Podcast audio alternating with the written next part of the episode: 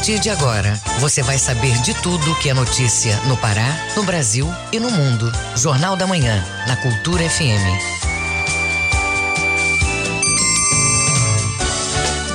Sete horas. Sete horas em Belém. Bom dia, ouvintes ligados na Cultura FM, no portal Cultura. Hoje, sexta-feira, 11 de março de 2022. Começa agora o Jornal da Manhã com as principais notícias do Pará, do Brasil e do mundo. A apresentação Brenda Freitas e José Vieira. Participe do Jornal da Manhã pelo WhatsApp 985639937. Mande mensagens de áudio e informações do trânsito Repetindo o WhatsApp 985639937. Os destaques da edição de hoje. Teatro do SESI recebe concerto Tocando Portugal. Em alusão ao Dia Internacional da Mulher, o programa Territórios pela Paz oferece diversos cursos e serviços para o público feminino. Instituto Evandro Chagas recebe novas instalações de pesquisa clínica. Liberada a pesca do Mapará nos municípios do Baixo Tocantins. Tem também as notícias do esporte. Após jogar apenas 70 minutos, Remo dispensa atacante Veraldo. TJDPA marca julgamento sobre os atletas Atos e Guga. E ainda nesta edição, Anvisa mantém recomendação do uso de máscaras nos aeroportos do país. Combustíveis estão mais caros a partir de hoje. Pandemia e negação de familiares são os fatores que provocam queda da doação de órgãos no Brasil. Essas e outras notícias agora no Jornal da Manhã. Sete horas, um minuto. Sete e um. O Pará é notícia. Pescadores da região do Baixo Tocantins festejam a abertura da pesca após o período do defeso. O peixe que foi liberado para atividade pesqueira é o mapará, um dos mais importantes para a economia e cultura local. Confira na reportagem de Marcos Aleixo. Após quatro meses de defeso, foi liberada a pescaria do Mapará nos municípios do Baixo Tocantins, onde a espécie predomina e movimenta a economia local. O pescador integrante da colônia que responde pela categoria Encametá, Janivaldo Carvalho, conta que o grupo cumpriu as orientações da associação. O povo se conscientizou esses quatro meses aí para estar tá deixando a reprodução do peixe, né? Que na verdade os nossos rios e não está precisando é, de, um, de uma repovoação, está precisando só de um tempo tempo para o peixe se recuperar. Então, esses quatro meses, justamente, é o período que o peixe está reproduzindo, é o período que o pescador é, deixou esses quatro meses aí, né, para poder o peixe se recuperar. De acordo com a colônia de pescadores de Cametá, em um dia é possível capturar até 12 toneladas de peixe e atender mais de 600 famílias. O professor e pesquisador da UFPA, José Barros, explica a importância do Mapará para a região. É importante esse período de fechamento da pesca por conta de que ela traz alguns benefícios, como eu disse também, econômicos, culturais, mas além disso é um processo que descansa os rios passam a, a, produzir, há um período em que os peixes têm que fazer a piracema né, do processo da, de retomada do pescado. Então eles se reproduzem com o mar mais tranquilo, com o rio mais tranquilo, os igarapés mais tranquilos. Então há um processo de retomada da produção do pescado pelo ato da natureza. Nesse outro sentido, que concomitante a esse processo, há um processo também de cuidar do meio ambiente, né, que os rios como principal fonte de alimentação por parte das comunidades pescadoras artesanais. Para se ter uma ideia do movimento, cerca de 3 mil pescadores participaram da abertura da pesca ocorrida no início desse mês. Marcos Aleixo para o Jornal da Manhã. Inicia hoje, vai até domingo, a caravana de vacinação contra a Covid-19, promovida pela Secretaria de Estado de Saúde Pública, SESPA. A ação vai ter pontos em todos os 144 municípios paraenses. A ação é destacada agora pelo governador Helder Barbalho. Queria dar uma mensagem especial a cada pai, a cada mãe do nosso estado. Nesta sexta-feira, dia 11, seguindo para sábado e domingo, nós estaremos fazendo um grande mutirão nos 144 municípios, ofertando a vacina infantil para as crianças com 5 anos para mais, para que nós possamos reforçar a imunização, a vacinação das nossas crianças. Eu já levei meus filhos para se vacinar. Faça a mesma coisa com o seu filho isso representa proteção, vida, saúde. Valorização da ciência, é fundamental que nós possamos também imunizar as nossas crianças. A vacina é segura. Leve seu filho, proteja para que nós possamos virar essa página da pandemia. E faço aqui este apelo como pai, para que você possa proteger o seu filho. Barco que oferece serviços a comunidades ribeirinhas aporta no Marajó. A cidade que recebe a ação é Ponta de Pedras e de lá quem tem os detalhes é o correspondente Francisco Moraes. Os serviços disponibilizados são consultas aos programas sociais, emissão de cartão de débito, troca de senhas, desbloqueio de contas sociais digitais, Caixa Tem, Auxílio Brasil, Seguro Defeso, avaliação de cartão empréstimo consignado INSS, salário em conta da Caixa, prova de vida, FGTS, PIS, atualização do aplicativo Caixa Tem e código de saque. A programação está acontecendo no barco da agência Caixa, que está ancorado no trapiche municipal de Ponta de Pedras. A programação vai até a esta sexta-feira. Francisco Moraes, de Ponta de Pedras, para o Jornal da Manhã. Nova Orla de Marudazinho é entregue aos moradores de Marapani, no Nordeste Paraense. Confira este e outros destaques do que é notícia no estado, no Giro do Interior com Bruno Barbosa. Os moradores da vila de Marudazinho, em Marapanim, receberam a nova orla da comunidade nesta quinta-feira em cerimônia que contou com a participação do governador do estado Helder Barbalho, além de outras autoridades do município e do legislativo estadual. A orla da vila vinha sofrendo com o processo de erosão causado pelo rio Marapanim, o que ameaçava de desabamento residências e parte da Praça Matriz. A intervenção estruturante promovida pelo governo estadual foi feita nos 236 metros de extensão, com a execução de serviços de proteção em concreto armado e a reconstrução de parte do que já havia desmoronado. Também foi feito o calçamento e o guarda-corpo, que é a proteção a meia altura. Ao todo, o investimento soma 2 milhões de reais. No oeste do Pará, segundo estimativas da empresa de assistência técnica e extensão rural do estado do Pará, a Emater, agricultores de Almeirim podem ter acesso a um volume de crédito rural de até 12 milhões de reais por meio da parceria com o Banco do Brasil pecuaristas de corte e de leite das regiões da Estrada Nova, do Rio Jari e do Rio Paru devem ser os principais beneficiados a partir de linhas de crédito do programa Mais Alimentos, pertencente ao Pronaf e de custeio pelo Programa Nacional de Apoio ao Médio Produtor Rural.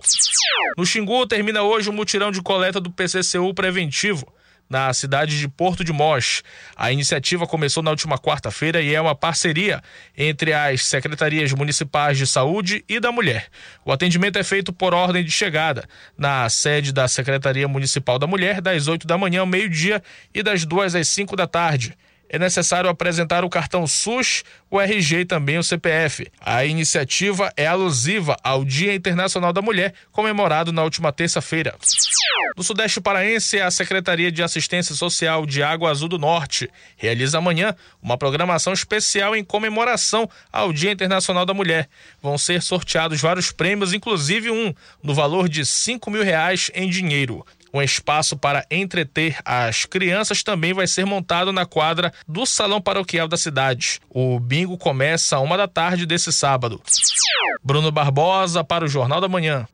Dando continuidade às comemorações do Dia Internacional da Mulher, o governo do estado, por meio do programa Ter Paz, realiza a segunda etapa do projeto Ação Mulher Cidadã em Ananindeua. No evento são oferecidos para as mulheres diversos serviços de cidadania o repórter Marcelo Alencar tem as informações. Em comemoração ao Dia Internacional da Mulher, 8 de março, o governo do Pará, por meio das secretarias que fazem parte do programa Territórios pela Paz, Ter Paz, realizou nesta quinta, dia 10, a Ação Mulher foram desenvolvidas uma série de atividades em celebração à data alusiva às mulheres na Usina da Paz, Icuí, Guajará, em Ananindeua. A microempreendedora Elizabeth Nascimento moradora do Parque Icuí, trabalha com crochê e artesanato. No local, ela aproveitou o dia para divulgar seus serviços e vender seus produtos. Ela aponta que o Ter Paz veio melhorar a vida dela e da comunidade. Eu fui convidada a participar dessas feiras itinerantes aqui na usina, né? Aí eu trabalho com crochê, amigurumi, macramê, EVA, e várias outras coisas, feltro também, né? E essa oportunidade foi muito boa para a gente expor nosso trabalho. No evento foram ofertados para a população emissão de RG, atendimento médico, atendimento estético, oficinas, palestras, além de apresentação de dança, show musical e corte de cabelo.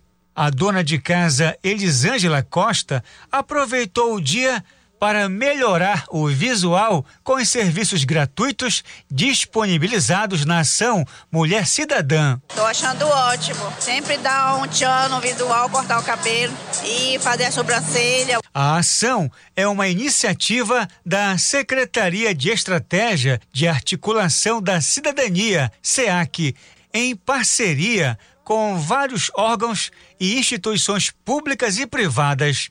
O diretor-geral da Usina da Paz do Icuí Guajará, Alex Melu, dá mais detalhes do projeto. Estamos com uma ação muito grande aqui com vários parceiros, como Polícia Civil, SEAC, a CEASTE, a Sectet, o Parapaz, a CEL, a SEMAS também está aqui com a gente com vários cursos. Então são várias secretarias parceiras do Estado junto da Usina da Paz. E com isso sempre beneficiar as mulheres que sempre estão aqui com a gente. Nós temos um público aqui de quase 80% só mulheres dentro da usina. A ação Mulher Cidadã na Usina da Paz, no Icuí Guajará, em Ananindeua, também ofertou aula de defesa pessoal e aulas de pilates.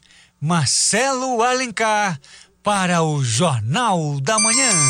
7 horas 12 minutos. 7 e 12. Ouça a seguir no Jornal da Manhã. Anvisa mantém recomendação do uso de máscaras nos aeroportos do país. Cultura FM, aqui você ouve primeiro, a gente volta já. Jornal da Manhã. Você é o primeiro a saber. República Portuguesa, DG Artes, Smile Produções Artísticas apresentam Tocando Portugal, com Holmes Assembler. Concerto multimídia, violino, clarinete, piano e vídeo. Teatro do SESI, 12 de março, às 20 horas. Apoio: Empório Amazônico Gastronomia Regional, Estada Hotel, Armazém Belém, Família Sicília. Realização: Smile Produções Artísticas. SESI, pelo futuro do trabalho. Apoio Cultura FM. Seja qual for a sua área, a sua meta, o seu futuro passa pela Examas. Faça o vestibular agendado solidário 2022.1 ou transfira o seu curso para a Examas. Dê esse passo importante e venha aprender com a superestrutura e a equipe qualificada de professores da Examas. Inscreva-se hoje mesmo no vestibular agendado da Examas ou faça transferência externa com condições exclusivas. Inscrições pelo site examas.com.br. Faça parte da Rádio Cultura, seja nosso repórter. Grave seu áudio com informações da movimentação do trânsito e mande para o nosso WhatsApp 985639937. Cultura FM. Aqui você ouve música popular paraense.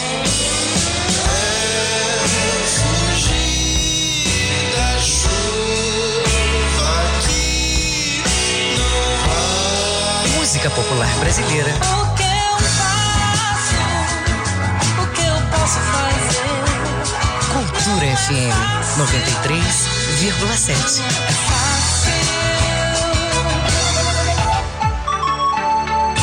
O papo é música. Feira do Som. De segunda a sexta, meio-dia. Meus amigos da cultura, fala o Edgar Augusto. Todo dia, de segunda a sexta-feira, ao meio-dia, a Feira do Som, com lançamentos e muitas novidades. Não percam a Feira do Som, a caminho de 50 anos, pela Cultura FM.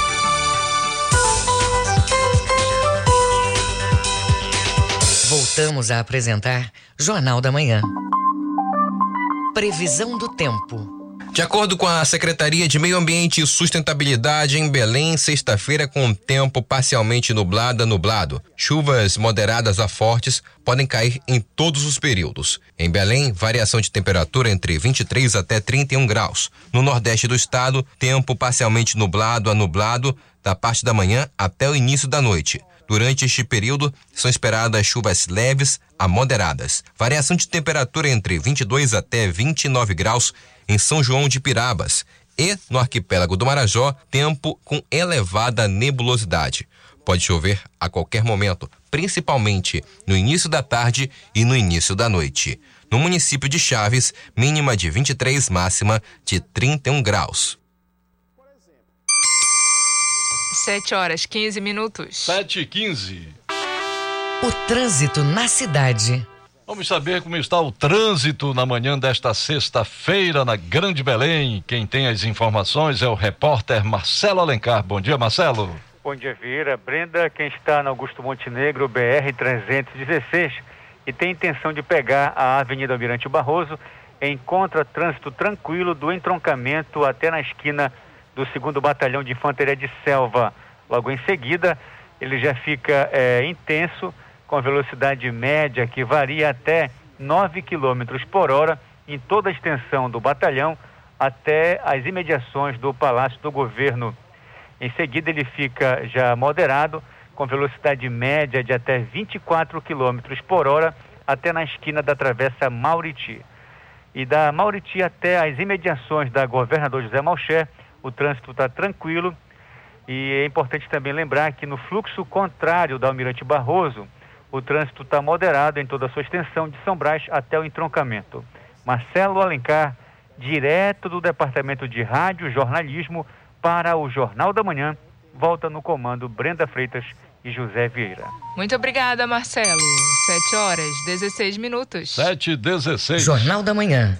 Informação na sua sintonia.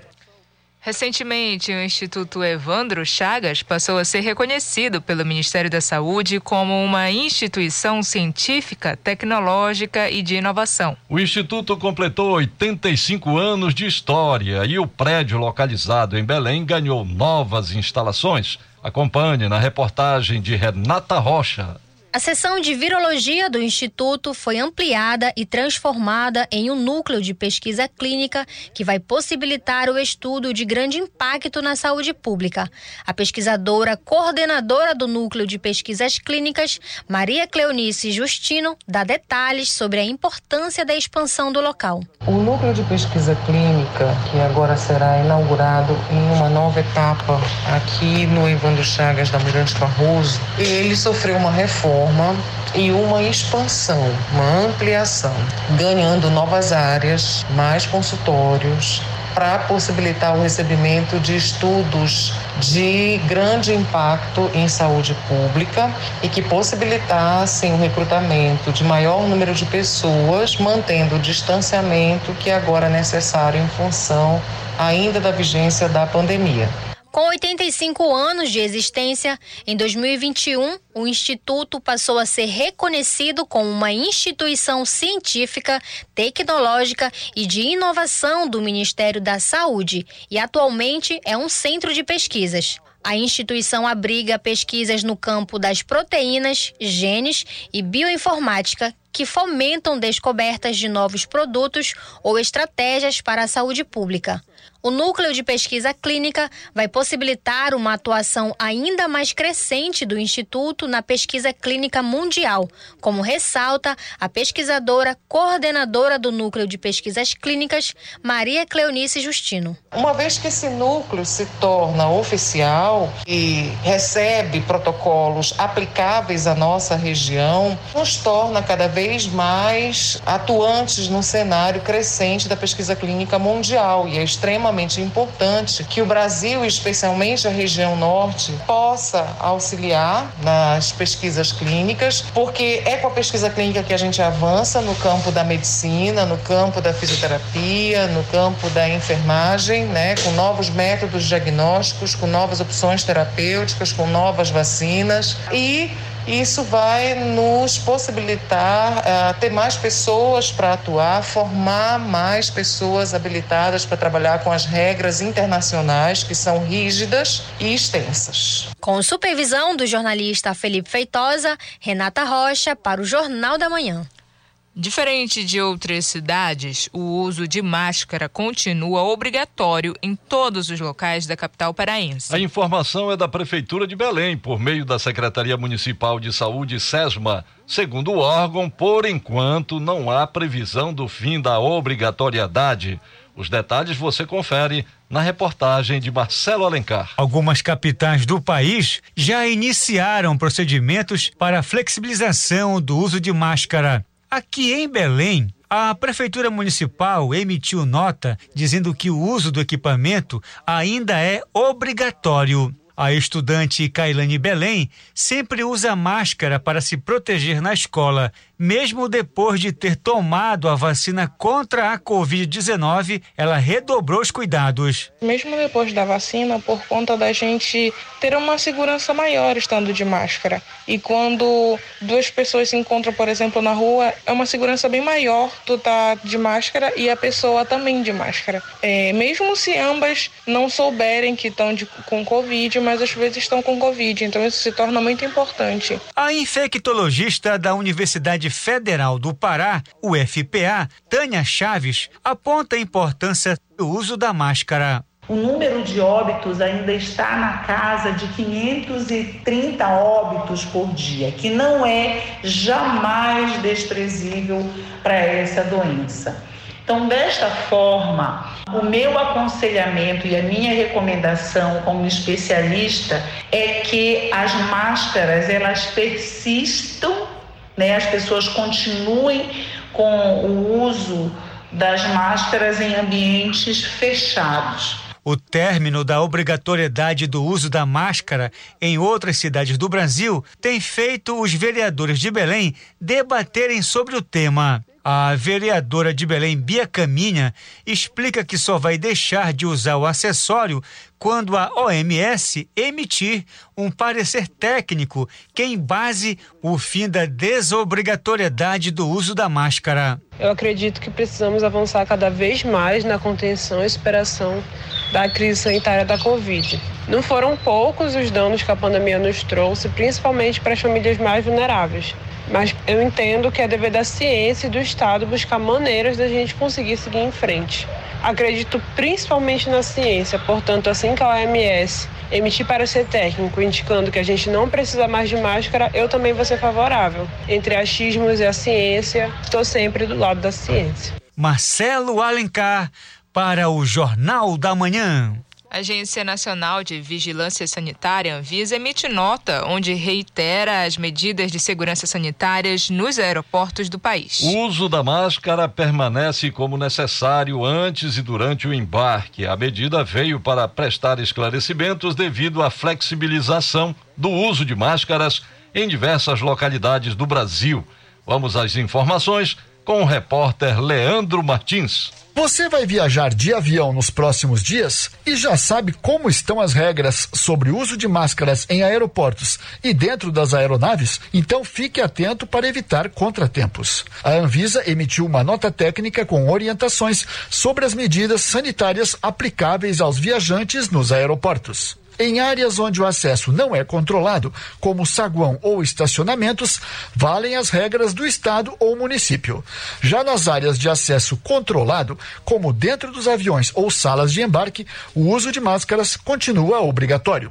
A agência regulatória argumenta que o trânsito de viajantes nesses locais concentra pessoas de diferentes origens, com diferentes perfis epidemiológicos, índices de transmissão, coberturas vacinais e flexibilização de medidas. Então, o risco de contágio ali é muito grande. A confusão veio porque nos últimos dias, alguns estados e municípios flexibilizaram o uso de máscaras em locais abertos.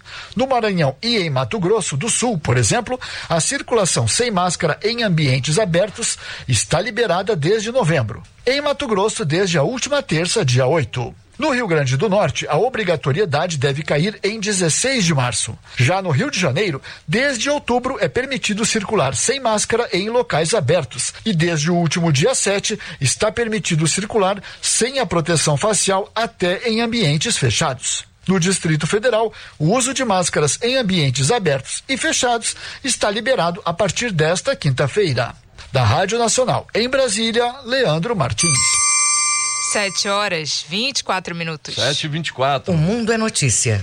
Vamos acompanhar agora as informações em destaque nos noticiários internacionais com Cláudio Lobato. O presidente da Rússia, Vladimir Putin, anunciou nesta quinta-feira uma série de medidas contra as sanções impostas pelo mundo por causa da guerra na Ucrânia. Dentre elas está a proibição da exportação de cerca de 200 produtos básicos para alguns países. A medida já havia sido anunciada na terça-feira, mas faltavam a especificação dos produtos e a divulgação das nações afetadas. Além disso, Putin anunciou a nacionalização das empresas que vão deixar de operar na Rússia em represália contra a guerra com o país vizinho. O presidente russo disse que não tem a intenção de se isolar de ninguém. Segundo ele, o país está preparado para trabalhar com qualquer parceiro estrangeiro que assim o deseje. A diretora gerente do Fundo Monetário Internacional, FMI, Cristalina Georgieva, destacou nesta quinta-feira que as sanções sem precedentes sofridas pela Rússia provocam uma recessão profunda no país. Durante declarações à imprensa veiculadas pelo próprio fundo, ela também mencionou o impacto da guerra na Ucrânia e seus efeitos para a economia global, que fará o FMI revisar em baixa suas projeções para o crescimento do mundo no próximo mês. Georgieva lamentou as mortes e destacou a destruição vista na infraestrutura da Ucrânia, com falta de alimentos e remédios e a grande quantidade de refugiados. Ela lembrou que na quarta-feira o Conselho do Fundo aprovou uma ajuda de 1,4 bilhão de dólares para o país e disse que o FMI está pronto para fazer mais. A Rússia anunciou nesta quinta-feira a abertura de corredores humanitários diários para a retirada de civis ucranianos em meio à guerra com o país vizinho. Sem avisar a Ucrânia, o Ministério da Defesa da Rússia informou que os corredores começaram a funcionar a partir das 10 horas e tem como destino o território russo. Declaramos oficialmente que os corredores humanitários em direção à Federação Russa serão abertos unilateralmente e sem qualquer coordenação diariamente às 10 horas, horário local. Em outras direções, por acordo com o lado ucraniano disse o chefe do Centro de Controle de Defesa Nacional da Rússia, Mikhail Mizintsev, segundo a agência de notícias russa Interfax. Com informações da Folha de São Paulo e o UOL Internacional, Cláudio Lobato para o Jornal da Manhã. 7 horas 28 minutos. 7 e 28 Ouça a seguir no Jornal da Manhã. Após jogar apenas 70 minutos, Remo dispensa atacante Veraldo. É daqui a pouco aqui na Cultura FM. Não saia daí, a gente volta já. Estamos apresentando Jornal da Manhã. ZYD 233, 93,7 MHz. Rádio Cultura FM, uma emissora da Rede Cultura de Comunicação. Fundação Paraense de Rádio Difusão. Rua dos Pariquis, 3318. Base operacional, Avenida Almirante Barroso, 735. Berlim, Pará, Amazônia, Brasil. Pra construir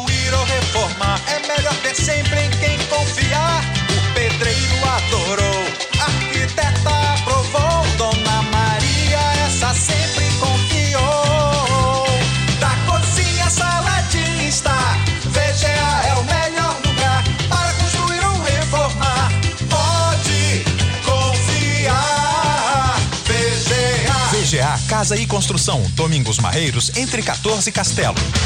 Energia na rede é com a Lubar. Campeonato paraense é parazão. Futebol no estádio é valorizado. sensação. Alubar é bola no gol. Alubar e partida de futebol.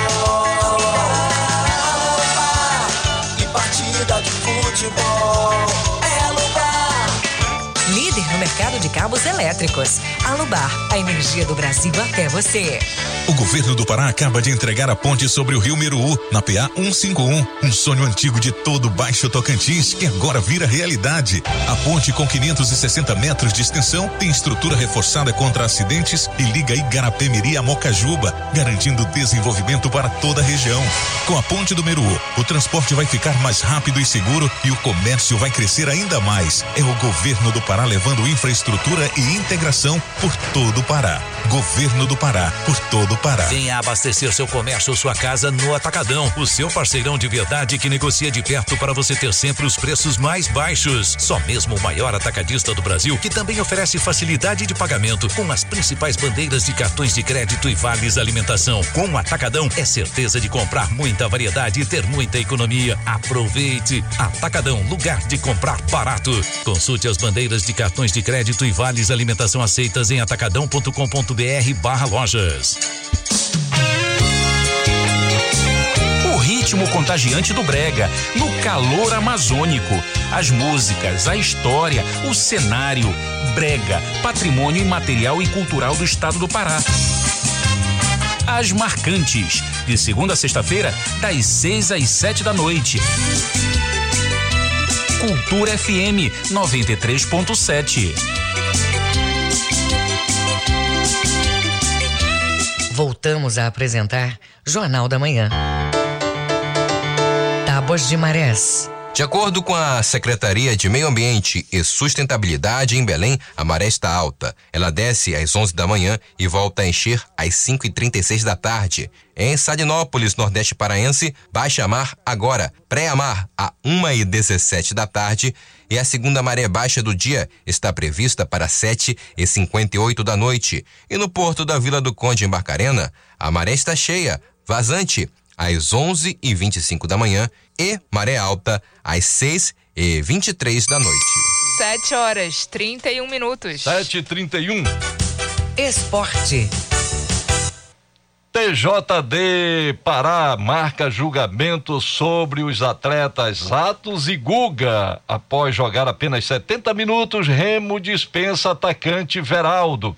Essas e outras do esporte com Felipe Campos. O Remo anunciou nesta semana a rescisão de contrato com o atacante Veraldo. Uma das apostas da equipe azulina para a temporada, Veraldo veio com a aprovação de João Galvão, diretor do clube, com quem trabalhou no Águia de Marabá. No entanto, a aposta não deu certo e o atacante jogou apenas 70 minutos nos oito primeiros jogos do Parazão Bampará 2022, entrando em apenas quatro partidas. Com a saída, agora o Remo já soma três dispensas nesse início de temporada, com os também atacantes Welton e Luan completando a lista. Mas Veraldo também não perdeu tempo e já fechou com o Tocantinópolis para o restante da temporada. Em entrevista recente, Fábio Bentes, atual presidente azulino, confirmou que algumas saídas já eram previstas e que foram apostas para o paraense, mas que não deram certo. Além disso, ele confirmou que o Remo contratará mais sete ou oito atletas para a Série C do Campeonato Brasileiro e que eles chegarão para brigar pela titularidade.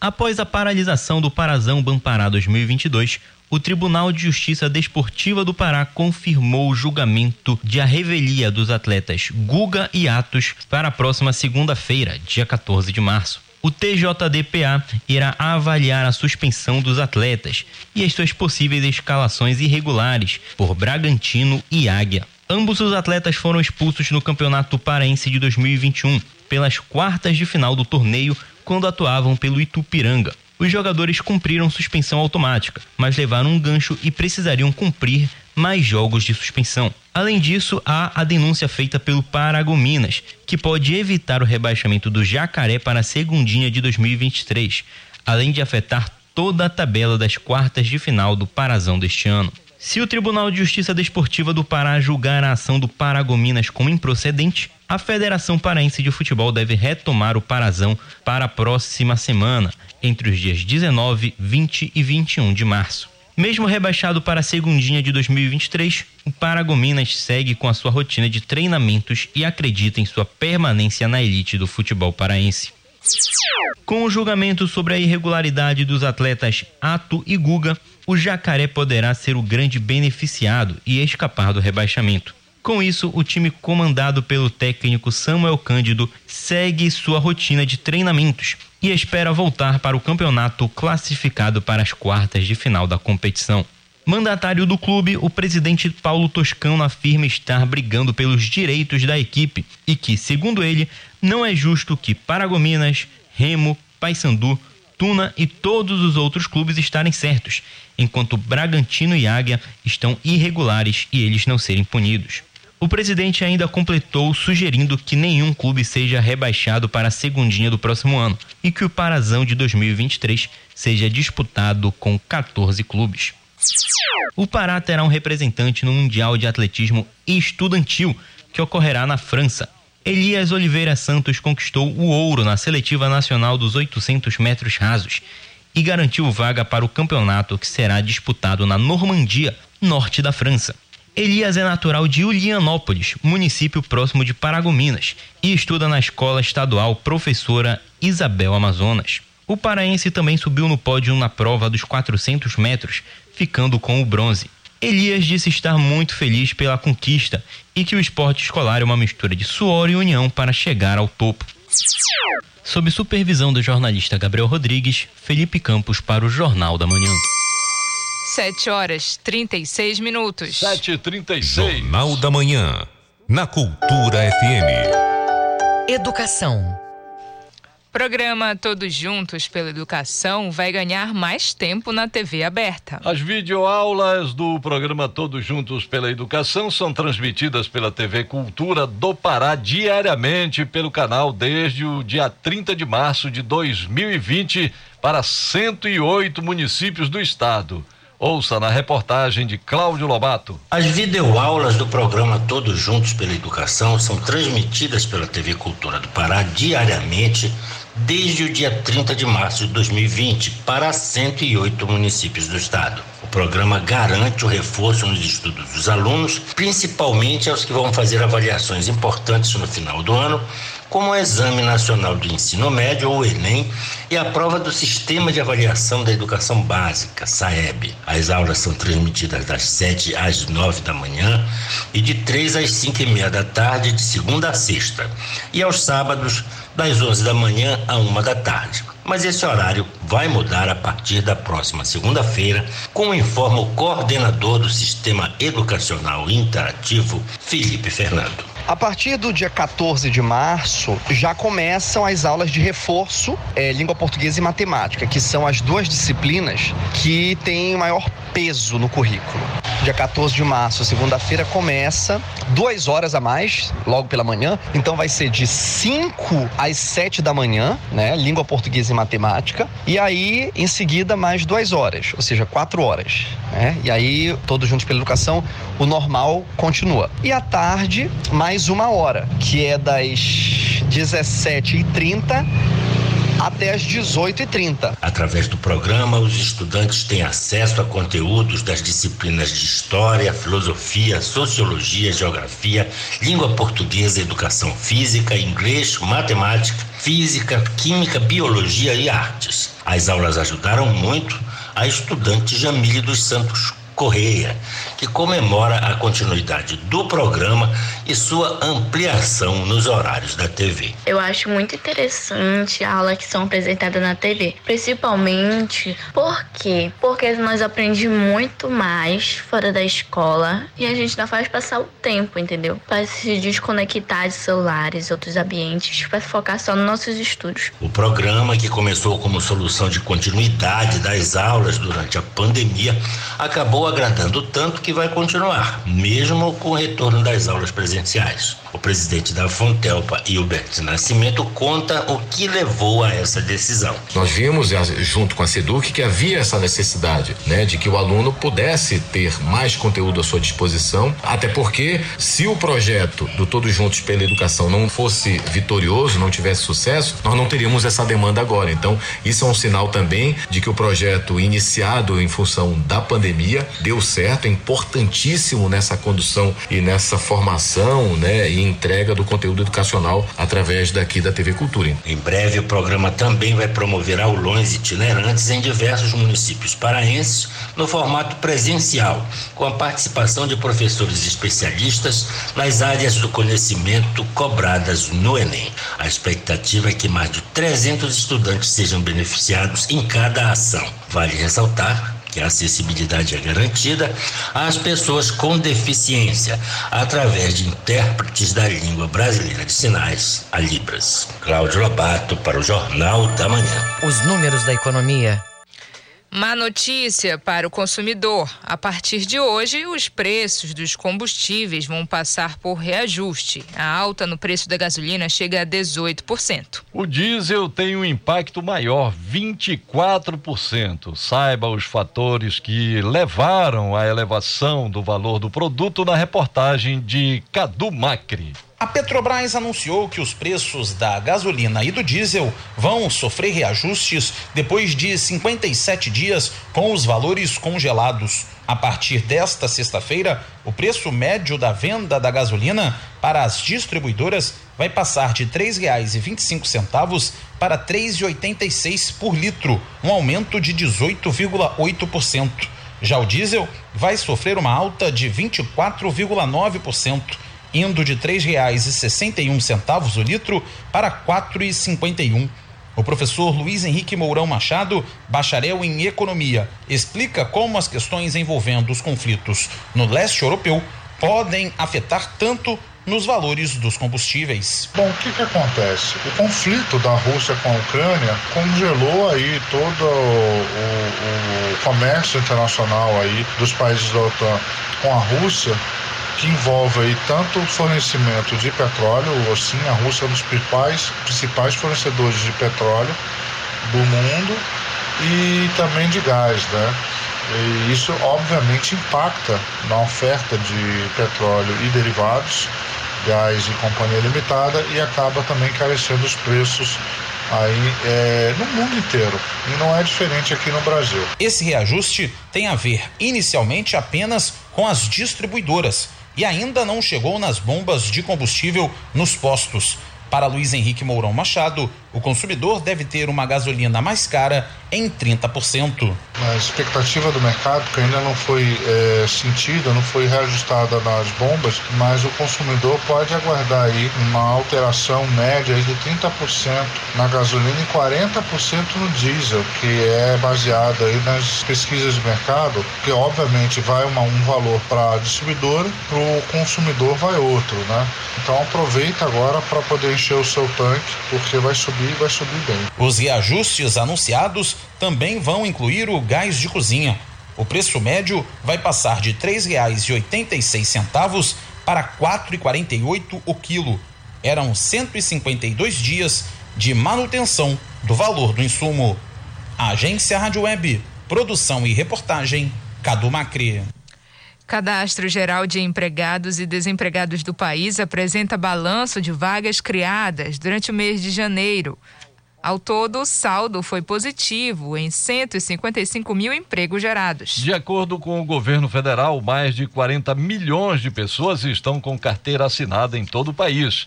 Informações com o repórter Leandro Martins. 155.178 empregos formais. Esse é o saldo de empregos com carteira assinada criados em janeiro de 2022.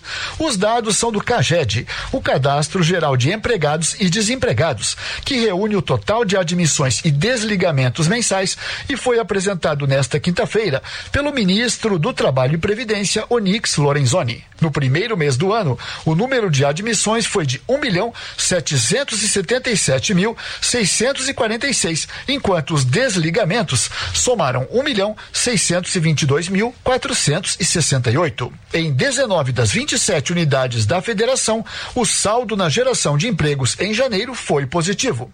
A copeira Daiane Alves, de 33 anos, é um exemplo disso.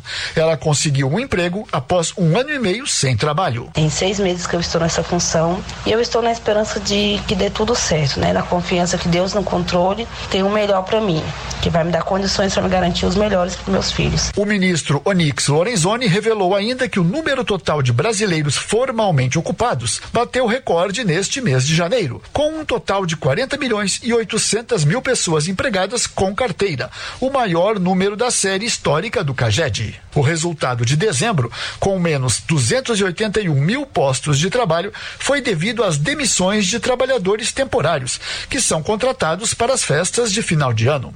Dos cinco maiores setores da economia, quatro apresentaram crescimento de empregos formais, como explica o ministro Onix Lorenzoni. E o que mais se destacou, mais uma vez, foi o setor de serviços. A indústria foi o segundo setor formal que mais cresceu. A construção civil, o nosso terceiro colocado dessa vez, e a agropecuária foi o quarto colocado. Para 2022, de acordo com o ministro do Trabalho, a previsão é gerar entre um milhão e meio a dois milhões de postos de trabalho com carteira assinada.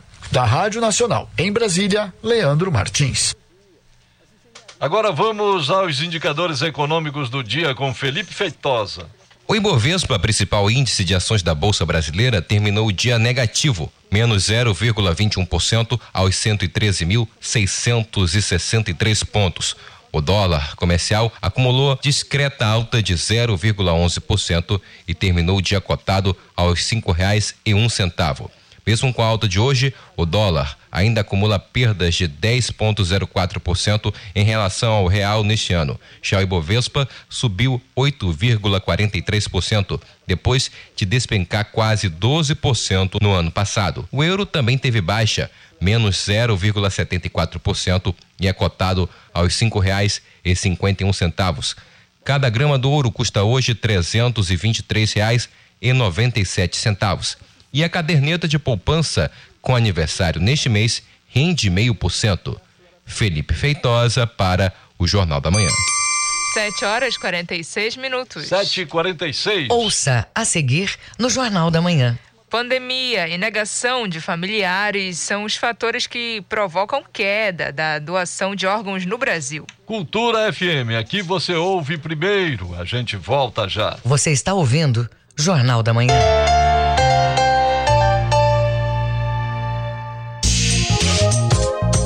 Vacinas contra a Covid-19 garantem proteção porque previnem as formas mais graves da doença, reduzem as mortes e internações, mas não impedem o contágio nem a transmissão do vírus. A vacinação fortalece as defesas do corpo pela ação de anticorpos. Se você já tomou a primeira dose da vacina, não deixe de tomar a segunda dose. Proteja-se do coronavírus. Cuidar da sua saúde é proteger a todos. Cultura, rede de comunicação. Na Reina Farma, sua semana tem muito mais ofertas. Muito mais cuidados de saúde. Toda terça tem Terça do Genérico. Genéricos de todos os tipos com até 90% de desconto. É para aproveitar. Nas quintas tem Quinta da Fralda. Fraldas de todos os modelos e tamanhos com preços e ofertas imperdíveis. Reina Farma, mais cuidado, mais saúde. TRE informa. Justiça eleitoral ao alcance de todos. Atenção, este ano tem eleições no Brasil e você, eleitora e eleitor, vai escolher presidente, governador, deputados e senadores. Para poder participar deste momento tão importante, é preciso estar em dia com a Justiça Eleitoral. 4 de maio é o prazo final para fazer a emissão do título ou qualquer alteração no cadastro eleitoral. Não deixe para a última hora. Você pode resolver tudo no site do TRE Pará por meio do título NET ou pode procurar o cartório eleitoral ou um posto de atendimento na sua cidade. Caso tenha alguma dúvida, ligue para o Disque Eleitor no telefone 91 3346 8100. A ligação é gratuita. O serviço funciona de segunda a sexta, de 8 da manhã a 1 hora da tarde. TRE informa. Justiça Eleitoral ao alcance de todos.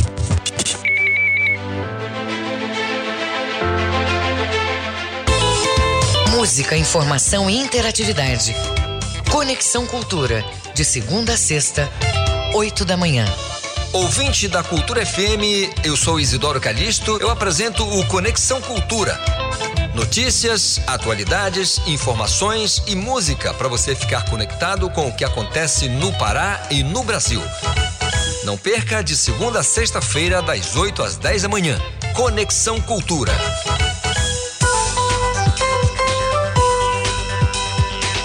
Voltamos a apresentar Jornal da Manhã.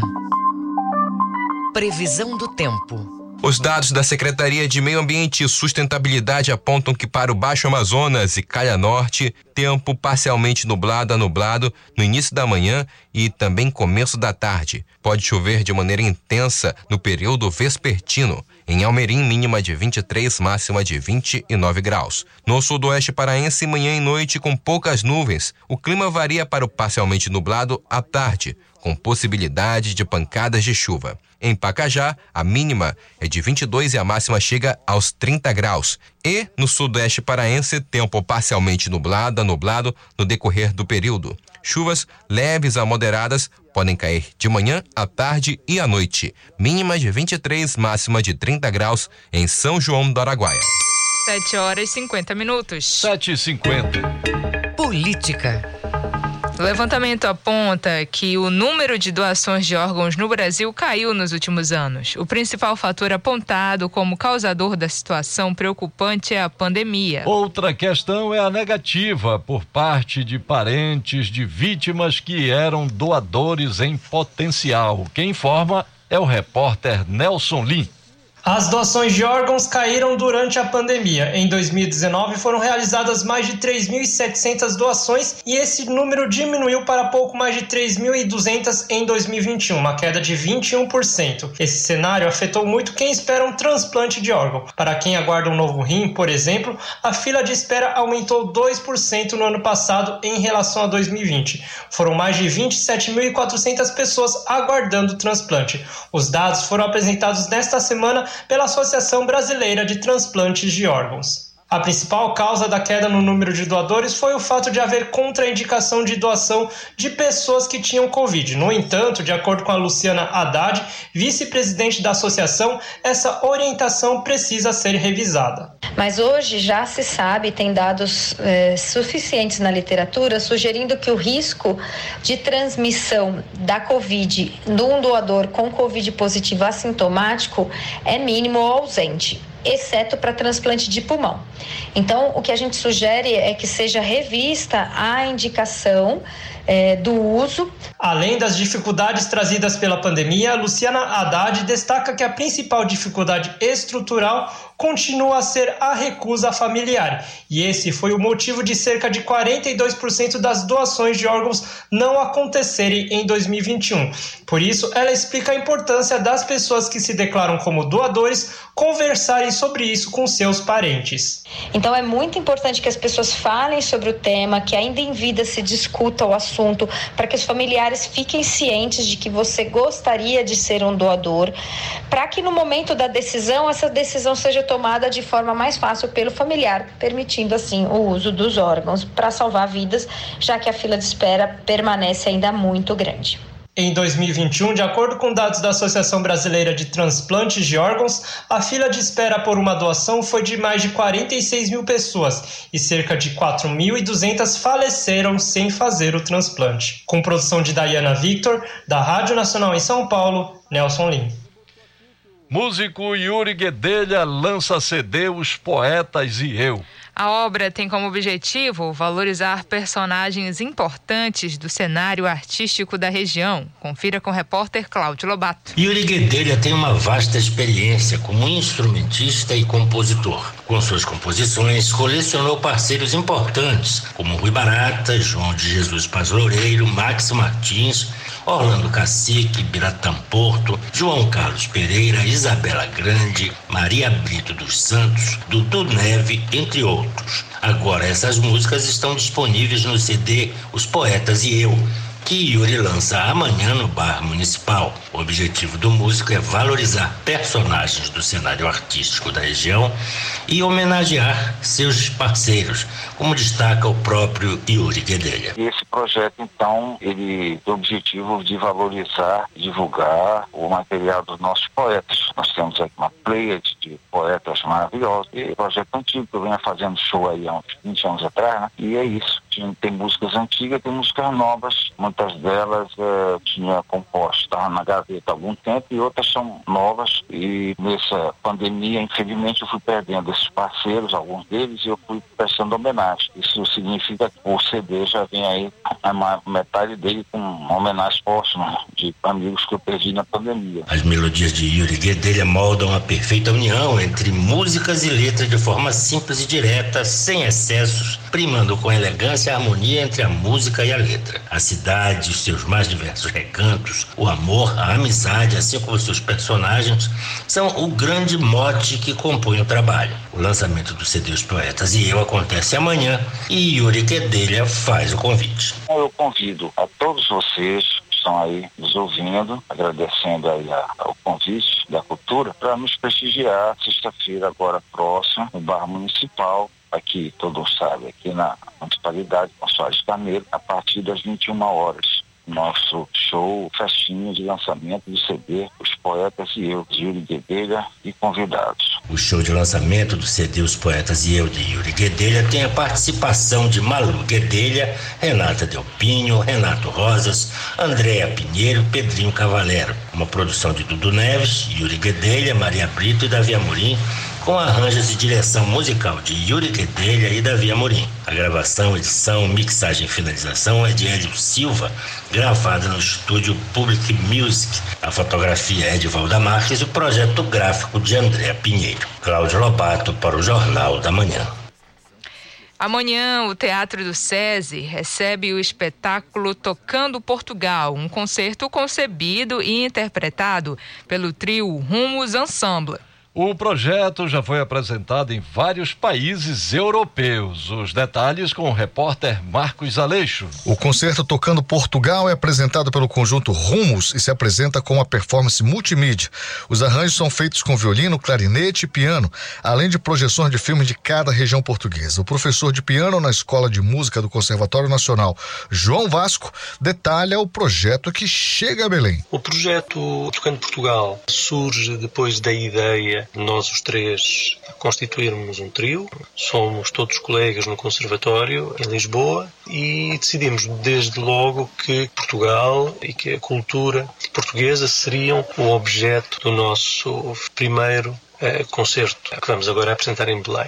Desde aí, o projeto foi apresentado em 2015, já nos apresentamos em dezenas de países de quatro continentes. Eu, nesta área da, da chamada música clássica, apesar de não ser repertório totalmente clássico, nós somos atualmente um dos grupos mais internacionais que há em Portugal. O repertório que vai ser apresentado presta homenagem a 10 regiões tradicionais de Portugal. A produtora cultural do SESI, Suane Correia, destaca a importância desta apresentação, que traz intérpretes portugueses. Estamos felizes por receber esse trio, né, esses musicistas portugueses, essa produção, que é uma produção nacional, mas também internacional, né, de um concerto, de uma obra artística que já circulou vários países. Então, estamos felizes né, com essa parceria, com esse, com esse apoio cultural que o SESI Pará né, abraçou a proposta. E fica aqui né, o nosso convite, o concerto Tocando Portugal com o trio Rumos Ensemble, que vai ser apresentado no Teatro do SESI Pará.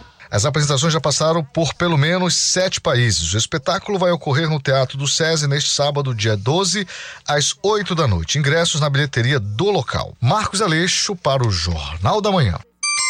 7 horas 58 minutos. 7h58, termina aqui o Jornal da Manhã desta sexta-feira, 11 de março. Apresentação: Brenda Freitas e José Vieira. Se você quiser ouvir essa ou outras edições do Jornal da Manhã, acesse a conta do Jornalismo Cultura no castbox.fm. Outras notícias você confere a qualquer momento na nossa programação. Veio Conexão Cultura. Um bom dia a todos e até amanhã. bom dia para você. O Jornal da Manhã é uma realização da Central Cultura de Jornalismo.